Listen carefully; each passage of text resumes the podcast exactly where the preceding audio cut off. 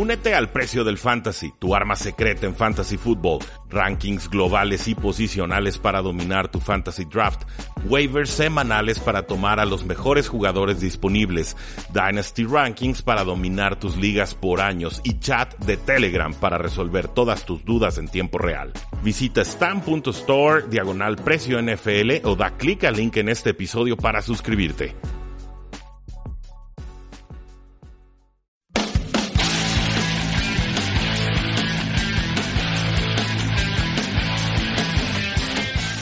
Bienvenidos a su programa 3 y fuera, donde la NFL no termina y nosotros tampoco. Mi nombre es Rudy Jacinto y el día de hoy vamos a platicar sobre todos los duelos que se dieron en la semana 3, una semana llena de sorpresas, de catástrofes, de resultados adversos, de resultados sorpresivos, pero sobre todo de muchas emociones, que es lo que la NFL nos ha estado brindando a lo largo de esta eh, temporada. Mi nombre es Rudy Jacinto, este programa se llama Tres y Fuera y nos pueden seguir en nuestras distintas formas de contacto, en facebook.com diagonal 3 y fuera, en Twitter como arroba paradoja NFL, la invitación a que vean nuestra página web 3yfuera.com y claro, a que se suscriban a nuestro podcast 3 y fuera NFL.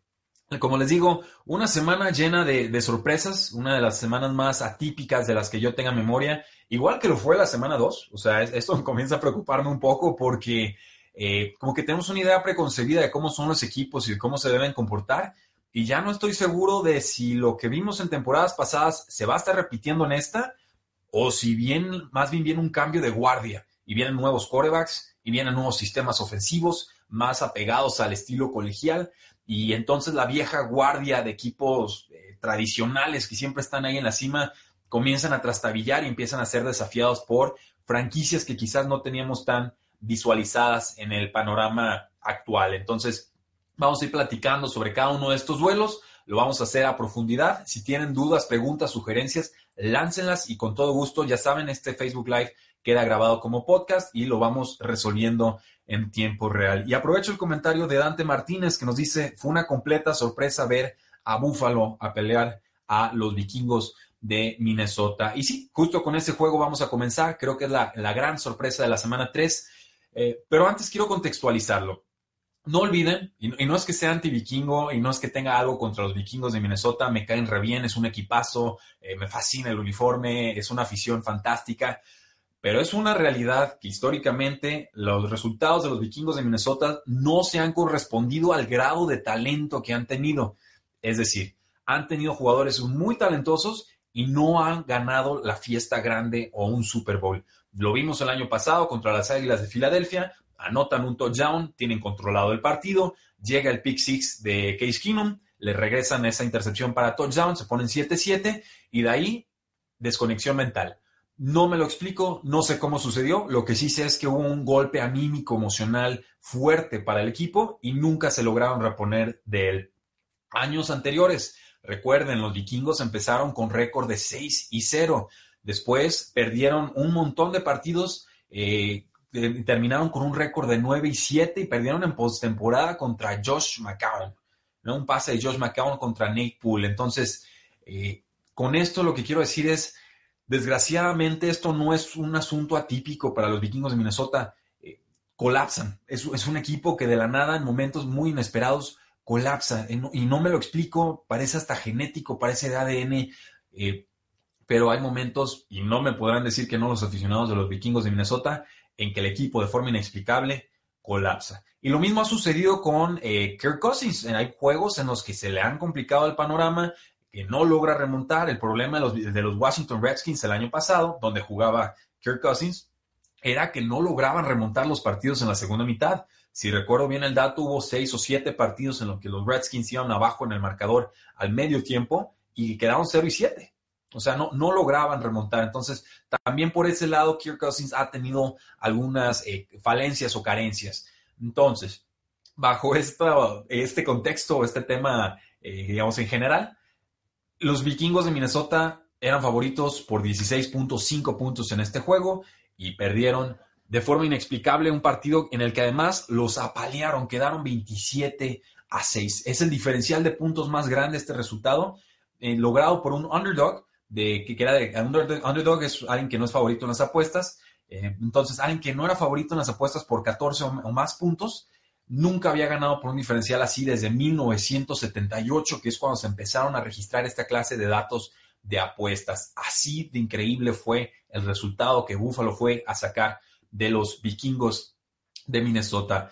¿Cómo se fue dando este partido? Pues hubo dos fumbles al principio de Kirk Cousins, dejaron campo corto para los Buffalo Bills. Esto definitivamente afectó mucho en el marcador. Para la tercera vez en la que los vikingos de Minnesota tocaban el balón, pues llegan abajo en el marcador 17 a 0 en el primer cuarto. Entonces, eh, sorprendió, por ejemplo, el brinco que da el quarterback Josh Allen sobre Anthony Barr, una jugada que quedará grabada en la historia. Es un jugador de 6'5 y brincó a otro gigante de la NFL. Y es cierto, los vikingos no tenían a su corredor titular Dalvin Cook, pero eh, no creo que hubiera afectado mucho en este duelo. Josh Allen jugó el mejor partido de su joven carrera, hizo que la defensa de los vikingos se viera mal. Los vikingos como que de repente no esperaban que Josh Allen fuera a correr, como que no lo respetaron como amenaza de coreback doble y, les iba convirtiendo, moviendo las cadenas en terceras oportunidades. Me parece que ajustan mejor en la, tercera, en el tercer cuarto, en la segunda mitad, pero para entonces ya era demasiado tarde. De hecho, los vikingos no anotan un touchdown hasta muy, eh, muy tardado, muy tarde en el partido, casi acabándose el encuentro. Josh Allen, eh, hay que reconocerlo, 196 yardas, un touchdown, 39 yardas por tierra, tuvo dos touchdowns y, sus actuaciones de repente me recuerdan a, Cam Newton, ¿eh? Se parecen mucho prototípicamente, físicamente, brazo fuerte, no tan precisos, eh, muy atléticos, condiciones atléticas fenomenales, Creo que es más difícil taclear a Cam Newton, pero creo que Josh Allen no se queda muy atrás y que se parecen a estos jugadores. También hay gente de los, Carolina Panthers, directivos, que trabajan ahora con los eh, Buffalo Bills. Entonces, sabemos que ese es el estilo de quarterback que están buscando. En cuanto a corredores de los Buffalo Bills, pues usaron un comité entre Chris Ivory y, eh, Marcus Murphy, corredor eh, suplente. Ivory fue el que sorprendió. Eh, ya 126 yardas totales en el juego. Líder receptor de los Buffalo Bills fue Cy Jones, eh, pero solamente tuvo un target en este juego. En los últimos dos juegos él había sido líder receptor. Me parece que en este nos queda a deber. Del lado de los vikingos de Minnesota, pues Adam Thielen y Stephon Dex, eh, ahora sí que fueron detenidos o congelados por completo por una defensa de los Buffalo Bills que estaba muy hambrienta, muy, muy hambrienta. Kirk Cousins termina con 296 yardas, un touchdown en tiempo basura, le lanzó 19 pases a Aaron Thielen, atrapa 14 para 105 yardas sin touchdown. Y eh, pues de ahí en más, muchos jugaron a la Tavius Murray, el corredor suplente detrás de Dalvin Cook. Decepciona, obviamente el guion de juego se aleja por completo de lo que esperábamos todos, solo consigue 31 yardas, incluyendo eh, ahora sí que una, actuación en general decepcionante, no lo utilizaron prácticamente en este encuentro. Consigue el touchdown Carl Rudolph, el ala cerrada, fue una recepción, una de cinco recepciones para 48 eh, yardas. Nos pregunta Alex Flores, ¿quién dio el peor partido, Sam Darnold o Kirk Cousins? Eh, yo creo que Kirk Cousins, yo creo que por la expectativa, lo, de Kirk Cousins esta semana fue muy malo. Sus otras, su primera semana fue aceptable, la segunda me pareció espectacular o muy buena, esta tercera sí queda mucho a deber. Esperemos no se vuelva costumbre. Pero denle mérito a los Buffalo Bills. O sea, esto, eh, lo más importante de este juego es que no fue un accidente. Los Buffalo Bills jugaron mejor, la defensiva se comportó bien, capturaban a Kirk Cousins en terceras oportunidades y largo. Eh, hay jugadores jóvenes en defensa y la secundaria es muy talentosa de los Buffalo Bills. Entonces, se van adelante en el marcador, obligan a los vikingos de Minnesota a pasar y la fortaleza la defensiva de los Buffalo Bills es precisamente su secundaria, sus safety, sus cornerbacks y entonces el estilo o el, modo de juego se volvió mucho más favorable para las condiciones eh, de talento y estratégicas de los Buffalo Bills. Felicidades a los Buffalo Bills sigo pensando que van a ser los equipos que más nos van a quedar de ver esta temporada y que este juego podría convertirse en un accidente más que en una tendencia, pero no sería la primera vez que me equivoco y ciertamente los aficionados a los Buffalo Bills tienen todo el derecho del mundo a disfrutar.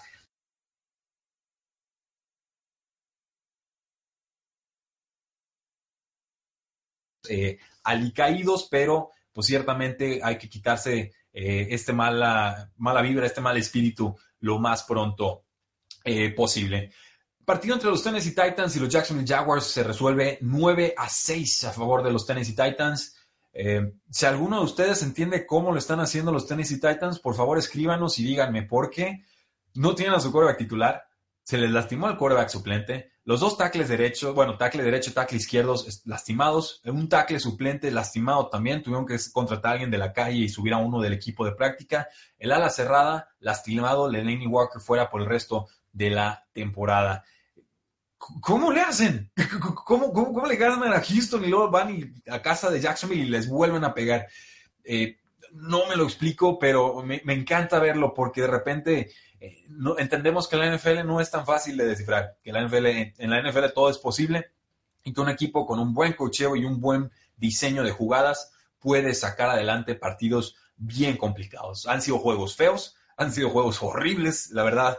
Eh, mis respetos a quien se aventó el juego completo. Fue un partido infumable, pero lo importante para los Tennessee Titans es que sacaron el resultado. Blaine Gabbert se tuvo que ir al principio del partido. Este quarterback eh, suplente que estaba de titular en este juego. En un tema de conmoción, tuvo que ser, retirarse, tuvo que entrar Marcus Mariota con su codo lastimado.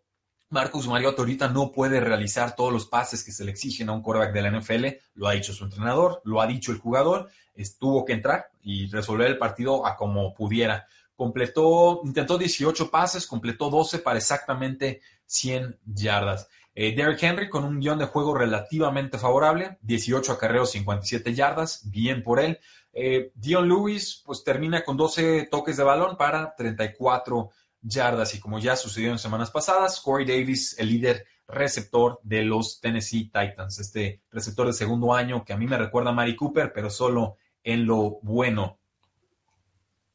Del lado de los Jacksonville Jaguars, una Actuación muy decepcionante, venían de palear o de golpear muy fuerte a los Patriotas de Nueva Inglaterra, sacan ese partido que, podría ser más importante del año para ellos y eh, van y colapsan contra los Tennessee Titans, un equipo que les tiene tomado la medida. No tenían a Leonard Fournette nuevamente, pero a diferencia del juego pasado, Blake Bortles apenas completó 155 yardas aéreas. El receptor más importante fue el, el corredor suplente TJ Yeldon, Imagínense 90 yardas totales, líder, corredor y receptor del equipo.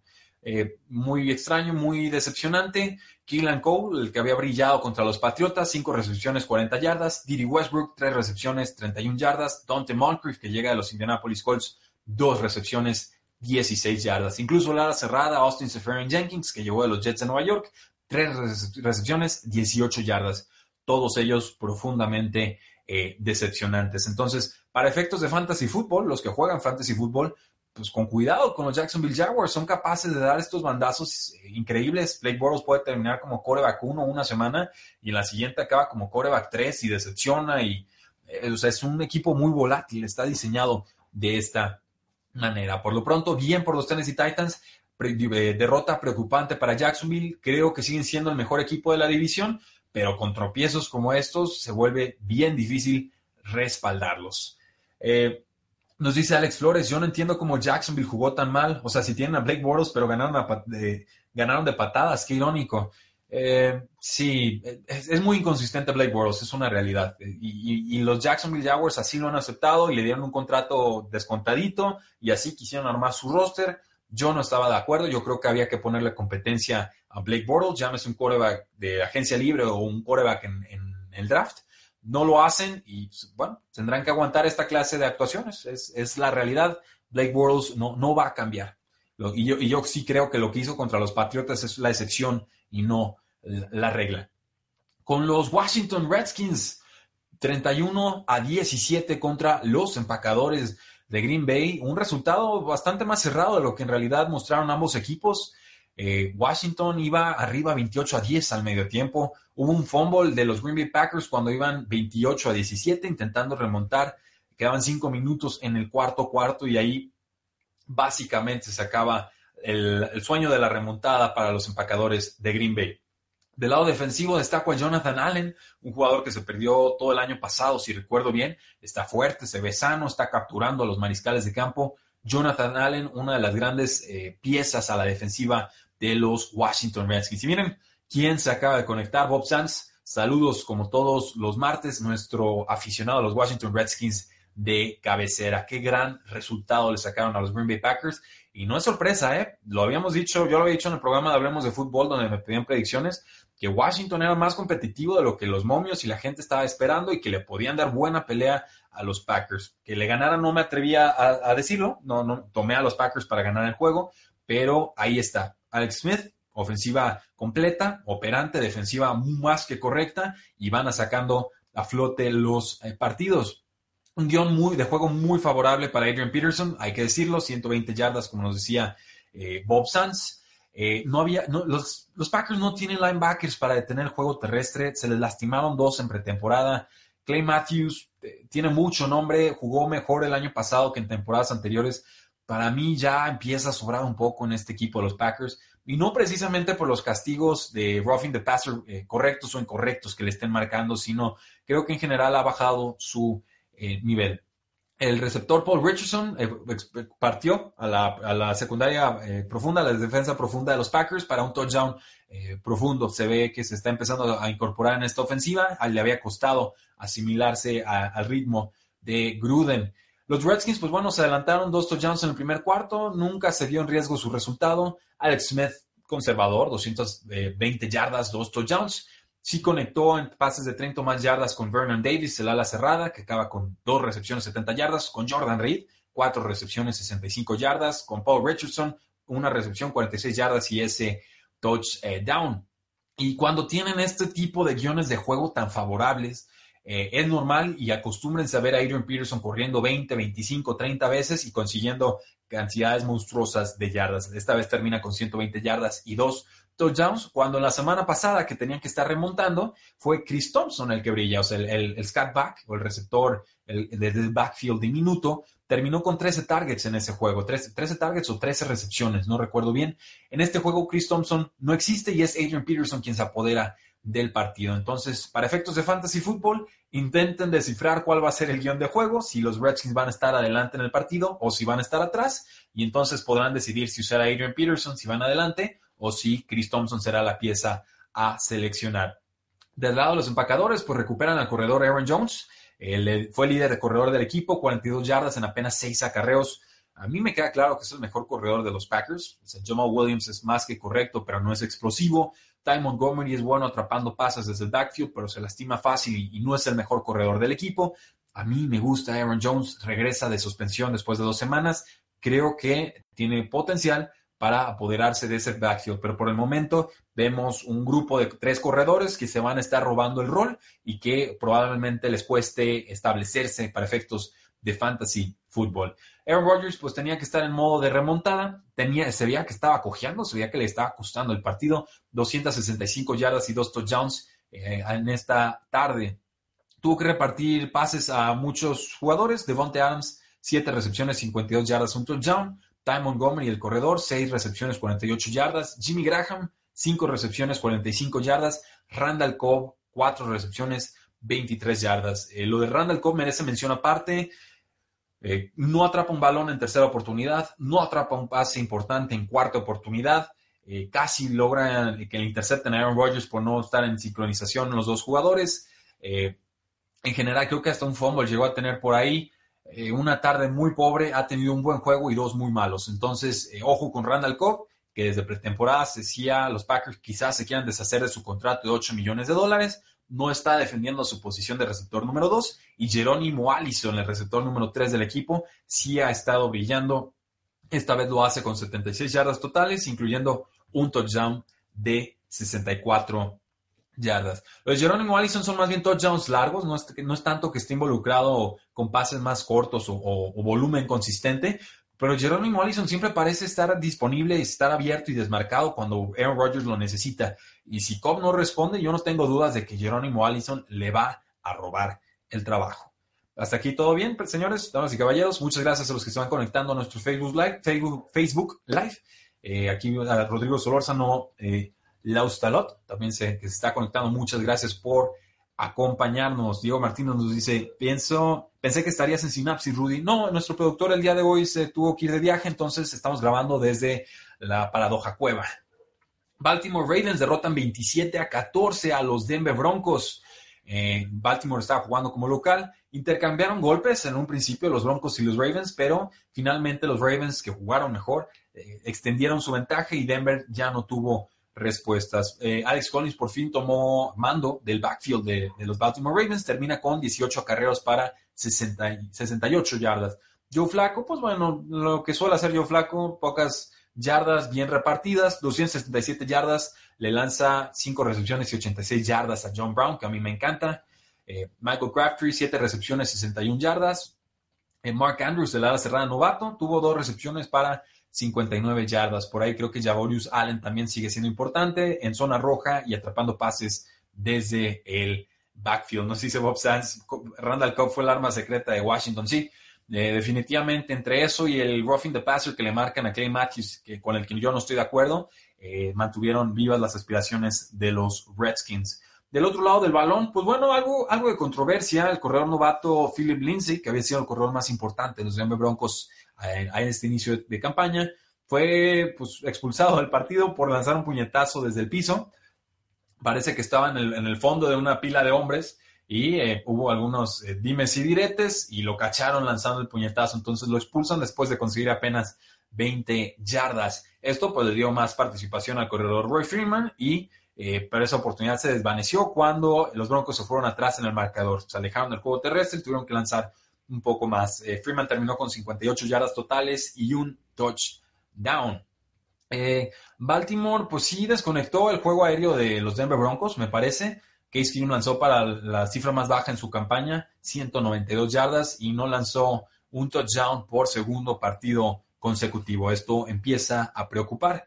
Demir Thomas atrapa sus cinco pases para 63 yardas, líder del equipo, y Emmanuel Sanders tuvo muy eh, silenciosas cinco recepciones para 38 yardas. Difícil jugar a los Baltimore Ravens en casa. Yo había elegido a los Denver Broncos en este partido y después, eh, a lo largo del, paso de la semana, me, arrepentí, pero ya no, no cambié el pick pues, malamente porque eh, parece que sí se le puede lanzar a esta versión de los Denver Broncos. O sea que los eh, jugadores rivales, los receptores, sí están logrando mover el balón por aire y esto era impensable en temporadas anteriores. Me queda clarísimo que están extrañando a Kip Talib en la secundaria. Eh, Bob Sanz dice, Joe Flaco habló en contra de la regla de corebacks. Y sí, va a estar muy comentado este, este tema, esta regla nueva, Bob Sanz, es, una realidad. Eh, hay protección quizás excesiva para los mariscales de campo y no se le da el beneficio de la duda a los eh, defensores. incluso una lesión en esta semana por un jugador defensivo, captura a un mariscal de campo y por querer esquivar o no caerle con el peso completo al jugador, se termina desgarrando el ligamento cruzado anterior. O sea, se, se lastima. Y esto pues me parece trágico y me parece triste, me parece impensable. Creo que debemos encontrar el justo medio entre proteger a mariscales de campo, que es muy importante, pero también eh, nivelar las aguas y no mermar la producción defensiva, porque también los defensores tienen derecho a pues, poder trabajar normal. O sea, no, si castigas de forma excesiva un quarterback, pues marques el castigo, no pasa nada. Pero si estás haciendo una buena tacleada, con buena técnica, sin caerle de peso completo al jugador y te marcan castigo, pues bueno, creo que ahí sí ya estamos en problemas. Los New Orleans Saints sacan un partido en tiempo extra 43 a 37 contra los Atlanta Falcons. New Orleans Saints ganan a domicilio. Ocho cambios de liderato en este partido. Fue un juego fantástico. Si no lo vieron, búsquenlo. Eh, se van a divertir. Pues los cambios de liderato estuvieron a la orden del día. Eh, los Saints logran reengancharse en el encuentro con un bloqueo de patada cuando iban abajo 16 a 21 a mitad del tercer cuarto. Después, cuarto y gol, tienen que convertir un touchdown con el corredor Lin o Line. Eh, y entonces ya iban 30 a 29 con 10 eh, minutos por jugar. Al final, pues Drew Brees termina con dos touchdowns, eh, uno de ellos para ganar el encuentro. Y gran victoria de los Santos, sí los di para ganar este partido, me dio gusto ver esto. Muy preocupante lo de la defensa de los Atlanta Falcons. Me parece que las lesiones empiezan a ser excesivas que todas se concentran en el centro eh, del campo, llámese safety, llámese linebackers, y que lo que vimos de los Atlanta Falcons en defensa en este partido se va a convertir en la tónica de su temporada. Van a tener que estar en tiroteos constantes, no los veo deteniendo a casi ninguna eh, ofensiva rival. Esta vez el lesionado fue el safety Ricardo Allen, ruptura del ligamento cruzado anterior. Han perdido a dos safeties los Atlanta Falcons. Del lado de los Santos de Nueva Orleans, pues entre el receptor Michael Thomas y el corredor Alvin Camara tuvieron más del 60% de los pases a oportunidades con el balón. Me parece importante, pero también excesivo. Tendríamos que estar buscando algunas alternativas a la ofensiva para los Santos de Nueva Orleans. Y lo de Calvin Ridley, el receptor novato de los Atlanta Falcons, tres touchdowns. O sea, lo que anotó Julio Jones el año pasado en toda la campaña, lo hace Calvin Ridley en un partido. Drew Brees rompe récord de más pases completados en la NFL, termina con 396 yardas y tres touchdowns contra una defensiva de los Falcons que terminó desinflada. Eh, decíamos, Alvin Camara, su jugador más importante, 30 toques de balón, 30. 190 eh, yardas totales, no pudo encontrar la zona de anotación. Michael Thomas atrapó sus 10 pases para 129 yardas también sin anotación. Eh, eh, que tenemos, por ejemplo, que Thomas y Alvin Camara están en ritmo de romper un récord que tiene Marvin Harrison de más recepciones en una temporada, que es de 143. Este ex receptor de los Indianapolis Colts ve su récord peligrar por dos jugadores de los Santos de Nueva Orleans. Así ha evolucionado el juego aéreo en la era moderna de la NFL. Destaco también al, receptor Cameron Meredith, exjugador de los Osos de Chicago. Debuta después de estar inactivo las primeras dos semanas y lo hace con un touchdown. Un pase, un touchdown y una muy buenas eh, tardes. Eh, con los Falcons, pues Mike Bryan ya está produciendo en zona roja. Eso me da gusto verlo porque la semana 1 fue muy malo, pero en la 2 y en la 3 ha convertido casi todas sus visitas eh, en zona roja. 374 yardas y 5 pases de anotación. Esto, pues bueno, es esto convierte a Matt Ryan en el segundo quarterback en los últimos 30 años en lanzar para 350 yardas, 5 touchdowns y 0 intercepciones, eh, pero, pero perdiendo. Esto es, es, increíble. Es, es una cantidad de puntos absurda y cuando produces tanto a la ofensiva tendrías que ganar un juego, pero no sucedió así en esta eh, ocasión. El último que lo hizo fue Eli Manning y también lo hizo perdiendo contra Drew Brees. Entonces, eh, Drew Brees el verdugo de los super récords rivales. Atlanta no tuvo a su corredor de Monta Freeman, su reemplazo Tevin Coleman no fue tan impresionante como la semana pasada, 47 yardas y un touchdown que pues, le ayudan un poco en, el fantasy fútbol. Eh, decíamos lo de Calvin Ridley, anotó su primer touchdown la semana pasada, esta vez tuvo tres en el partido, además de que atrapa siete pases para 146 yardas. Julio Jones, más que correcto, cinco recepciones, 96 yardas, y el veterano Mohamed Sanu, cuatro recepciones, 36 yardas, un touchdown y una conversión de dos puntos. Bien por los Santos de Nueva Orleans, mal por los Atlanta Falcons, que creo en la ofensiva no, ya, encontraron su ritmo, creo que ya están fuertes, pero van a estar en tiroteos. Y en un tiroteo, el, casi casi el último que se queda con el balón es quien gana el partido. Tenemos eh, más comentarios eh, del público, a ver si no se me está escapando alguno. Eh, por aquí nos dice Diego Martínez, quisieron proteger al coreback y lesionaron a un defensivo. Y sí, eh, nadie se lo esperaba. Yo veo la jugada, todavía no, alcanzo a ver bien cómo se lastima el jugador, pero pues ciertamente muy triste lo, que sucedió en ese juego de Miami. Hablando del juego de Miami, vamos directo con ese. Miami gana 28 a 20 contra los eh, Oakland Raiders, un equipo que está con récord de 0 y 3, con John Gruden. Eh, va a empezar a ver un poco de presión mediática, presionando al coreback, presionando al jugador, a Mari Cooper, presionando al head coach John Gruden, porque pues, un contrato de 10 años y 100 millones de dólares no se está viendo reflejado en el campo. Tenían que viajar todo el país, o sea, cruzarlo, visitar a los delfines de Miami, con una ofensiva que todavía está tratando de encontrar su identidad. Eh, al inicio del tercer cuarto, los Raiders tenían una ventaja de 10 puntos con unas grandes jugadas de Jordi Nelson y de Marshawn Lynch. Nelson termina con 173 yardas y un touchdown en 6 recepciones. Marshawn Lynch tuvo 86 yardas y un touchdown. Amari Cooper desaparece de nuevo, increíble lo de este jugador. Atrapó 2 de 5 pases para 17 yardas. Fue defendido por Xavier Howard, que yo creo en estos momentos es, quizás un top 5 entre los cornerbacks de la NFL. Es, es, un jugador que borra a receptores del campo. Derek Carr termina con 345 yardas su total más alto desde la semana 7 de la temporada pasada. Entonces, actuaciones aceptables de Derek Carr, pero de forma inexplicable, nuevamente los Oakland Raiders dejan ir una ventaja después de que llegan con ventaja al medio tiempo. Es, algo que tienen que hacérselo mirar porque eh, ciertamente no saben cuidar el eh, marcador. Del lado de los Delfines de Miami, 21 eh, puntos sin respuesta. Esto encontraron a Jaquim Grant, un touchdown de 18 yardas. Después eh, Grant atrapó otro pase Este fue de una jugada que le lanza un receptor de nombre Albert Wilson, que a mí me encanta, un pase de 52 yardas en, una jugada muy similar a la que Filadelfia le hace a los Patriotas de Nueva Inglaterra en el Super Bowl, el famoso Philly Special. Eh, Wilson, pues bueno, también tuvo un, pase atrapado con Ryan Tannehill para touchdown y él hizo el resto, o sea, él hizo un pase cortito y él lo convirtió en una jugada de 74 yardas. Termina con 126 yardas totales y dos anotaciones. Grant termina con dos pases atrapados para 70 yardas y dos touchdowns. La decepción, el juego terrestre de los Miami Dolphins tuvo apenas 5 acarreos para 3 yardas. Frank Gore tuvo 6 acarreos para 12 yardas. Devonta Parker, el primer juego activo en esta temporada, dos recepciones para 40 yardas. Los Delfines de Miami se ponen 3 y 0. Los Oakland Raiders están en 0 y 3. Y como bien dice Bob Sanz en los comentarios, la próxima semana se va a ver si los Dolphins son reales. Van contra los Patriotas de Nueva Inglaterra en Boston. Panteras de Carolina vencen 31 eh, a 21 a los Cincinnati Bengals. Otro juego con intercambio de puntos muy agresivos. Eh, tuvieron las Panteras de Carolina dos anotaciones a la segunda mitad y con eso se adelantan en el encuentro. Christian McCaffrey, la sorpresa del duelo, 184 yardas en 28 acarreos. Algo muy raro, no vemos a Christian McCaffrey correr tanto entre los tackles, pero en este juego así lo hizo, lo cual me lleva a pensar que las Panteras de Carolina encontraron alguna debilidad en la defensiva de los Cincinnati Bengals y quisieron explotarla de esta eh, manera. Por juego aéreo solamente atrapó dos pases porque solo lo buscaron dos veces.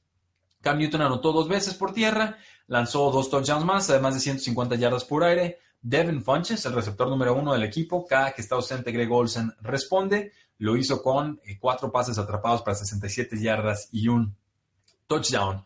Eh, parecía que iban a involucrar más a DJ Moore, eso habían dicho sobre el novato en las ruedas de prensa. Finalmente solo le lanzan dos pases eh, y resulta en una recepción de tres yardas.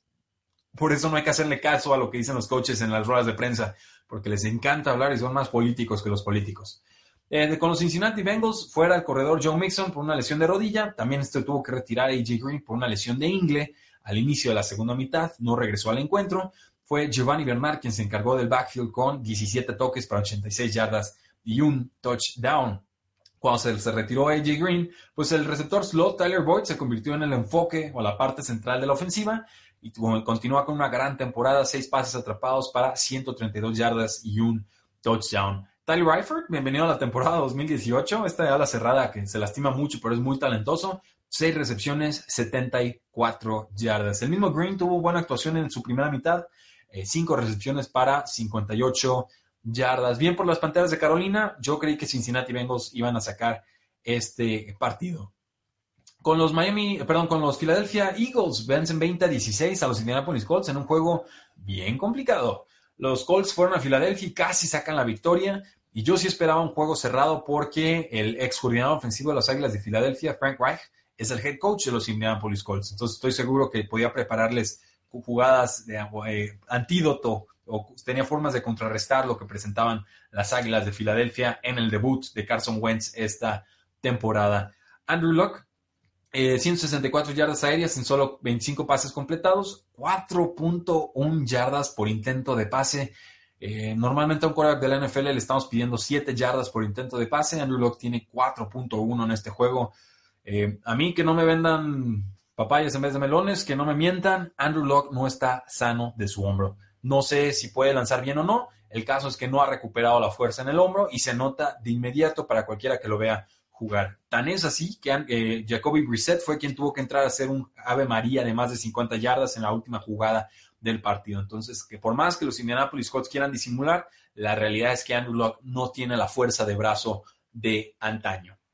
Eh, no estuvo el corredor titular Marlon Mack, entonces eh, tuvo que ser Locke el líder corredor del equipo. Igual Hilton atrapa cinco pases para 50 yardas. El ala cerrada Eric Ebron, 11 targets, eh, sobre todo porque Jack Doyle, el otro ala cerrada, estuvo ausente del juego, pero solo atrapó 5 para 33 yardas. Una un estilo de juego, una línea de juego que los aficionados de los Detroit Lions eh, llegaron a detestar de Eric Ebron y por eso no lamentaron su salida. El corredor Jordan Wilkins, 20 yardas totales. Nihim Himes, 43 yardas totales. Ambos fueron muy poco efectivos. Carson Wentz regresa al campo desde por primera vez desde la semana 14 de la temporada pasada. Eh, está ausente Jay Ajay, el corredor, ausente el receptor titular Alshon Jeffrey, pero lanzó para 255 yardas y un touchdown. Eh, Corey Clements, una opción eh, bastante accesible en Fantasy Football esta semana, 19 toques de balón para 75 yardas. Eh, no había tantos toques de balón para un corredor de las Águilas de Filadelfia desde el inicio de la temporada 2017. Entonces fue, fue grato ver esto. Wendell Smallwood fue el corredor más efectivo, 91 yardas totales y un touchdown en 13 toques de balón. El líder receptor, pues Zach el ala cerrada, 5 pases atrapados para 73 yardas en 10 pases que lanzaron en su dirección. En general, un juego que se le estaba envenenando a los, a los Philadelphia Eagles, pero importante que lo ganaran para quitarse el mal sabor de boca de perder contra Tampa Bay en la semana 2. Entonces, el juego de los Kansas City Chiefs contra los San Francisco 49ers, 38-27 a favor de los Kansas City Chiefs. Mahomes escapando del bolsillo para pase de touchdown en la jugada más espectacular eh, quizás de la temporada, pero por lo menos de este juego, llegaron a estar arriba 35 a 10 al medio tiempo, se acerca San Francisco en el cuarto cuarto 38 a 24. Sigo viendo explosividad del corredor Matt Breda, me gustó ver el regreso de Marquise Goodwin que atrapa un pase de touchdown para los San Francisco 49ers y creo que Garoppolo, Jimmy Garoppolo, el quarterback, había estado absorbiendo muchos golpes innecesarios y en este juego termina pagando el precio. Ruptura del ligamento cruzado anterior para el quarterback titular de los San Francisco 49ers y esto significa que de inmediato las aspiraciones de San Francisco se esfuman en el éter, que van a tener a CJ Beathard como quarterback titular en la semana 5 y lo que sabemos de Beathard es que no es preciso o no, no es efectivo en pases cortos o intermedios, sí lo es un poco más en pasos profundos, pero creo que van a perder ritmo y me da mucha tristeza por San Francisco, que de todas formas parecía que estaban apuntándose el 2019 para competir eh, con mayor seriedad, pero ciertamente perder a tu quarterback titular no es la forma en la que quieres que se esfumen tus esperanzas en una temporada. Lo de Patrick Mahomes, pues ya es absurdo. 49ers y Chiefs se combinan para 65 puntos totales. Patrick Mahomes sigue lanzando touchdowns a un ritmo de récord. Es, increíble, se adelantaron 14 a 0, un touchdown por ahí de Kareem Hunt. Respondieron entonces los San Francisco 49ers y en el segundo cuarto Mahomes se apodera del encuentro. Tres touchdowns, más de 300 yardas antes del descanso. Los Chiefs, pues bueno, muy variados en su arsenal. Travis Kelsey fue el líder, 8 pases, 114 yardas. Sammy Watkins también, qué gusto verlo brillar, 5 recepciones, 55 yardas, un touchdown. Tariq Hill tuvo un juego tranquilo, por fin, uno. Eh, dos pases, 51 yardas, o sea, ni siquiera estuvo mal, simplemente fue más tranquilo que sus últimos dos juegos. Eh, dos touchdowns, touchdowns tempraneros de Kareem Hunt, pero no lo están utilizando en juego aéreo, solo le lanzaron un pase, 44 yardas en 18 acarreos. Dice Diego Martínez, Shanahan comenta que Kaepernick no regresa con San Francisco, no, no parece que vaya a regresar, no es el, tipo de coreback que están eh, buscando. De los 49ers, pues, ¿qué les puedo comentar? Matt Breda eh, tuvo 90 yardas por tierra, se tuvo que retirar por una lesión de rodilla, no, nadie lo tocó, pero pudo regresar al campo. Eh, va empatado con Ezekiel Elliott como líder corredor de, de, la temporada. Marquise Gowen regresa al campo, decíamos, Tres pases, 30 yardas, un touchdown. George Kittle, el ala cerrada, brilló. Cinco recepciones, 79 yardas. En general, en Fantasy Football esperen bastante menos de todas las piezas ofensivas. No creo que CJ Beathard vaya a cumplir con lo que en algún momento algunos pensaron sobre él. No yo, porque nunca fui fan de CJ Beathard, pero sí sé que por lo menos Kyle Shanahan tenía altas expectativas y por algo fueron a buscar eh, mariscal de campo en la agencia libre con los Ángeles Rams contra los Ángeles Chargers, primer duelo angelino en la era moderna de la NFL, vencen los Rams 35 a 23. Eh, un fumble de Todd Gurley no tuvo consecuencias al inicio del partido. Dos touchdowns de Mike Williams, el receptor de los San Francisco, perdón, de los Ángeles Chargers. Parece que se convierte en pieza importante de la ofensiva. Uno de ellos se lo anota Marcus Peters, que es un fantástico cornerback. Entonces, ojo con Mike Williams. Está viéndose muy bien. Luego, eh, pues muy balanceada la ofensiva de los, de los Ángeles Rams, con Robert Woods que brilla en este juego. Atrapó 10 pases, 104 yardas, 2 touchdowns. Brandon Cooks, 7 recepciones, 90 yardas. Cooper Cup, 4 recepciones, 71 yardas, un touchdown. Todos ellos tuvieron una tarde espectacular. Lo de Todd Gurley, 156 yardas y un touchdown en 28 toques de eh, balón. Keenan Allen, pues un día lento, 3 recepciones, 44 yardas. Rivers tuvo que utilizar más a sus corredores, a Melvin Gordon y a Austin eh, Eckler. Más bien, eh, los había estado utilizando mucho en la semana 1 y 2. Esta vez más bien se enfoca más en el juego aéreo con, eh, con sobre todo con Mike Williams. Gordon, Gordon termina con 84 yardas totales y un touchdown. Y en general le, faltan defensivos a los Chargers, están muy lastimados en ese lado del balón. Creo que el resultado era normal y, lógico. Eh, los Osos de Chicago vencen 16 a 14 a los Arizona Cardinals. Se fueron arriba los Cardinals en este encuentro. Chicago les remonta y, los Cardinals hacen algo impensable, algo que molestó, y lo voy a decir así tal cual. Sientan a Sam Bradford, lo cual es bueno, pero metieron a Josh Allen cuando solo quedaba una serie ofensiva con pocos minutos en el reloj contra una super defensiva de los Osos de Chicago, con toda la presión del universo sobre sus hombros y sin una semana de preparación contra este equipo. Me parece que la forma en la que debutan a Josh Rosen esta temporada eh, es patética. Así, francamente, patética. O lo metíamos todo el encuentro o dejábamos que Sam Bradford acabara el partido o le dábamos por lo menos la segunda mitad a Josh Rosen, pero no lo metes en la última jugada a ver qué te puede hacer. Eh, me parece que lo exponen demasiado, me parece que no traen muchas ideas claras los coaches de, los Arizona Cardinals y así francamente lo eh, comento. Eh, pues Ricky Seal Jones, la cerrada de los Arizona Cardinals, encontró a, para 35 yardas a, Ricky Seal Jones, atrapa un pase de touchdown si recuerdo bien, David Johnson 21 yardas, también tuvo por ahí su, anotación. Los Osos sufrían, se ve mal, Mitchell Trubisky no está liderando bien esta ofensiva, es una realidad. Jordan Howard tuvo un touchdown corto y pues bueno, después entra este asunto de que Rosen eh, es puesto como titular con el equipo. Lo intenta, casi le interceptan, eh, algún castigo por ahí no, lo, no, vale y al final sí termina interceptado el jugador cuando intentaban esta remontada eh, heroica. Los Osos de Chicago, pues decepcionantes, 81 yardas totales para Jordan Howard. Trey Cohen, 68 yardas totales. Eh, Trey Burton en la ala cerrada, 4 recepciones, 55 yardas. Eh, Allen Robinson, muy pobre la actuación, 3 atrapadas para 50 yardas. Anthony Miller, 4 pases atrapados para 35 yardas. Sufre una lesión de hombro, creo que no juega la próxima eh, semana. Y pues de los Arizona Cardinals, pues lo de David Johnson me gusta, lo de Ricky Seal Jones de repente aparece, Larry Fitzgerald tuvo apenas dos recepciones, nueve yardas, estaba lastimado. El novato Christian Kirk, líder del equipo, 90 yardas en siete recepciones. Me intriga ver si entendiéndose con Josh Rosen, puede Christian Kirk convertirse en parte más importante de esta ofensiva. Con los Seattle Seahawks, pues vencieron 24 a 3 a los Dallas Cowboys. Yo creí que Dallas iba a sacar este partido. Eh, porque tienen una línea defensiva fuerte y los Seattle Seahawks no tienen una línea ofensiva fuerte, eh, no importó. Eh, algunos medios decían que este iba a ser el juego de la semana, por, favor. ¿De dónde iba a ser el juego de la semana? No, claro que no lo era y no lo digo por el resultado, simplemente no, no pintan bien los dos equipos esta temporada. El quarterback Russell Wilson de Seahawks lanza para 192 yardas y dos touchdowns. Encuentra a Tyler Lockett para un touchdown profundo que sella el encuentro a su favor. Por tierra, pues por fin se, comprometieron con uno de los corredores y fue con Chris Carson, que tuvo 32 acarreos para 102 yardas y un touchdown. Rashad Penny no fue factor en este juego, 3 acarreos para 5 yardas. Tyler Lockett termina con 4 recepciones, 77 yardas y un touchdown, aunque su daño fue sobre todo en ese touchdown de 52 yardas. Con los vaqueros de Dallas, ¿a qué juegan? No, en serio, ¿a qué juegan los vaqueros de Dallas? ¿Cuál es su filosofía de la ofensiva?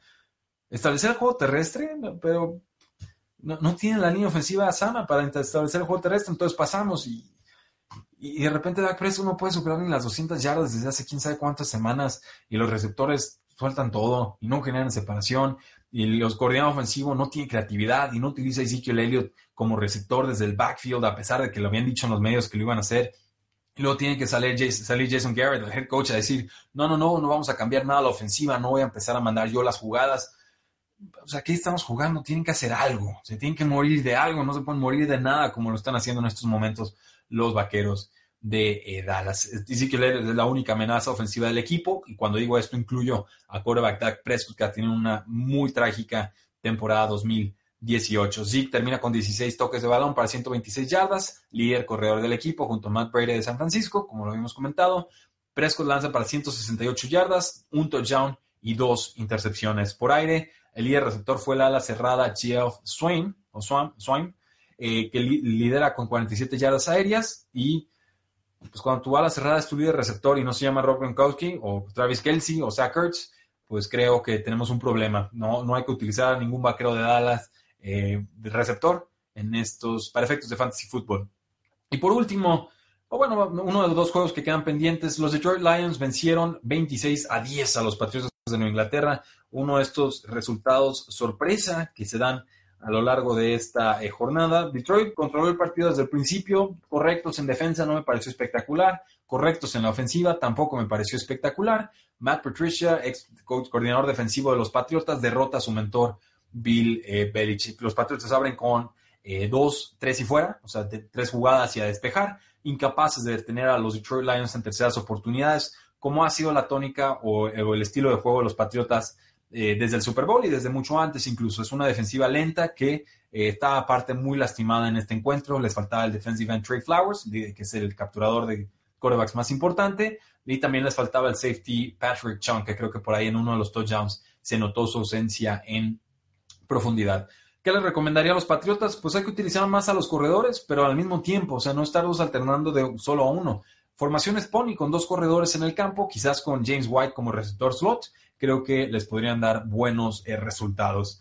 Pero eh, el impacto del cornerback Darius Slade de los Detroit Lions se notó, con una, sobre todo con una intercepción importante en el cuarto cuarto. Los Detroit Lions adelantan 3 a 0 en este juego, antes de que los Patriotas pusieran puntos en el eh, tablero.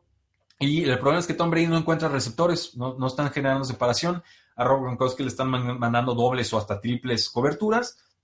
Y esto, pues claro que eh, significa que no va a tener opciones de pase Tom Brady. Ya regresa Julian Edelman dentro de dos semanas. Por ahí Josh Gordon debe estar aprendiendo el libreto de jugadas. Creo que también se va a convertir en parte importante de este eh, equipo. Pero hasta entonces, problemas para los Patriotas son serios. No es la primera vez que sucede que arrancan lento, pero eh, volvió a suceder y veremos si esta vez no es un bache definitivo para sus aspiraciones. El quarterback de los Lions, Matthew Stafford, termina con 262 yardas y un par de touchdowns. Encuentra a Kenny Golladay, sigue encendido este jugador de segundo año. Encuentra a Marvin Jones para touchdown. Golden Tate termina con 6 recepciones para 69 yardas. El corredor novato, Kieran Johnson, rompe la racha de corredores de los Lions que no superaban la barrera de las 100 yardas. Tomó cuatro años, pero Johnson con 16 acarreos consiguió 101 yardas. Se va a ir apoderando de ese backfield y es un muy buen jugador. Fíjense en él, Kieran Johnson, un corredor de norte a sur. No le gusta bailar mucho detrás de la línea de golpeo. Creo que se adecua muy bien a lo que quieren hacer los Detroit Lions al ataque. Brady termina con 133 yardas aéreas, un touchdown, una intercepción. Trataron de usar al Sonny Mitchell, el corredor novato, 50 yardas en 14 acarreos, no fue efectivo. Rob Gronkowski, líder del equipo en recepciones, pero tuvo 4 para 51 yardas. Pierden a Rex Burke por una lesión de cuello y eh, Josh Gordon estaba inhabilitado, no estaba activado en este partido todavía. Es la segunda derrota consecutiva, más bien es la, derrota consecutiva por doble dígito de los Patriotas que sucede por primera vez en 16 años. Es decir, perdieron por doble dígitos en la semana 2 y perdieron por doble dígitos en la semana 3. Eso es un foco amarillo, sino un foco eh, rojo. Y por último, se establecieron muchos récords en el Monday Night Football entre los Pittsburgh Steelers y los Tampa Bay Buccaneers. Muchos se fueron con Tampa Bay y como locales, encendido, ganando equipos difíciles, lo entendía. Me daba la impresión de que este juego iba a despertar a los Steelers, que era muy importante para ellos, que no se podían dar el lujo de perderlo. Y un animal acorralado y herido es doblemente peligroso. Creo que los Steelers apelaron al orgullo, casi se les va el partido en la segunda mitad. Esa defensa empezó a descuidar mucho, pero eh, sí tomé a los Steelers para ganar este juego y viendo el resultado estoy muy contento y satisfecho de haberlo hecho así. En una semana en la que las predicciones estuvieron tan complicadas, este juego en particular a mí me decía, eh, los Steelers o apelan al orgullo, se olvidan de sus aspiraciones y creo que el juego era más importante para los Steelers que para Tampa Bay y por eso salieron con ese sentido de urgencia. Eh, estaban arriba los Steelers con 30 puntos al medio tiempo, estaban verdaderamente eh, dominando en este encuentro. Y pues hay, hay, tantas cifras que comentar en este juego, no, sabía ni por dónde empezar. bueno, pues, pues, digo, pues, tenemos que empezar por el principio. Lo de Ben Roethlisberger es la primera vez que abre una temporada con tres, eh, tres juegos con más de 300 yardas aéreas. Esto a pesar de que sucedió de visita, donde Roethlisberger suele dar peores prestaciones. Y estoy revisando más para confirmar que tengo la estadística bien. Parece que Roethlisberger estableció un récord de la NFL con 682 yardas en la primera mitad de sus primeros tres juegos. Entonces, Eh, vamos viendo cómo juega Ben Roethlisberger en las primeras mitades del resto de la temporada, pero 682 yardas es un mundo de yardas y, pensar que han tenido un empate, una victoria y una derrota con esa clase de ofensiva, eh, sí nos habla de, lo pobre que ha sido la actuación de la defensa, sobre todo de los Pittsburgh Steelers. Del otro lado del balón, pues bueno, lo de eh, Fitzpatrick, le dirán alguno, o Fitztragic, le dicen otros, Fitzmagic a veces también aparece. Ryan Fitzpatrick, un inicio de, partido muy trágico, tres eh, intercepciones, después se enciende, casi le saca el encuentro, le encanta arriesgar, es, increíble la forma en la que Ryan Fitzpatrick arriesga en el campo, pero pues encuentra a su end O.J. Howard, encuentra en un pase bombeado a, a, Chris Godwin, que es un jugador fantástico, sigue creciendo en esta eh, ofensiva. Mike Evans también tuvo un muy buen partido, no hay juego terrestre los Tampa Bay Buccaneers, ni lo van a tener, Peyton Barber no es la solución. Eh, pero tampoco Ronald Jones, el jugador de segunda ronda que ni siquiera está activo en cada semana de los encuentros. De ahí más, pues Steelers bien jugado e importante se en este encuentro. Creo que Tampa Bay debe de mantener a Ryan Fitzpatrick por menos una semana más, una semana corta, de poca recuperación para ellos. Tienen semana de descanso en la, semana 5 y ya entonces podremos decidir si queremos ver a Ryan Fitzpatrick o a James Winston al frente de esta ofensiva. Yo en general me decanto por James Winston porque creo que Tampa Bay tiene que definir si James Winston es su quarterback del futuro o no. Y la única forma de saberlo es con James Winston en el campo. Juju Smith-Schuster de los Steelers responde en este juego. Antonio Brown también lo hace. El touchdown de 75 yardas de Vance McDonald. Dios mío, todavía no desentierran al defensivo que mandó al suelo. Y de hecho, Chris Conti, ese safety de los Tampa Bay Buccaneers, ya puesto en reserva de lesionados por, eh, dicen que por una lesión de rodilla, yo digo que es por fractura de ego y daño emocional variado, pero eh, sí se vio muy impresionante esa eh, jugada. Esto, damas y caballeros, ha sido el resumen de la semana 3, cortesía de 3 y fuera. No olviden seguirnos en facebook.com diagonal 3 y fuera, en Twitter como arroba paradoja NFL, en 3 y por supuesto a que se suscriban y que nos sigan desde sus celulares. La invitación siempre estará abierta en 3 y fuera NFL. Muchas gracias, síganse divirtiendo. Cualquier duda, pregunta sugerencia, ya saben, búsquenme en Twitter y con todo gusto la resolvemos. La NFL no termina y nosotros tampoco. Tres y fuera.